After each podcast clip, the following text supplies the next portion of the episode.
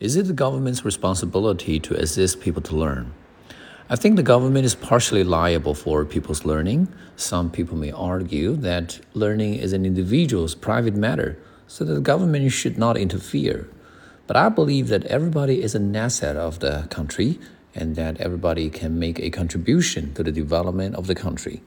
If everybody in the country is advancing and upgrading, that means the soft power of the country is also getting strengthened.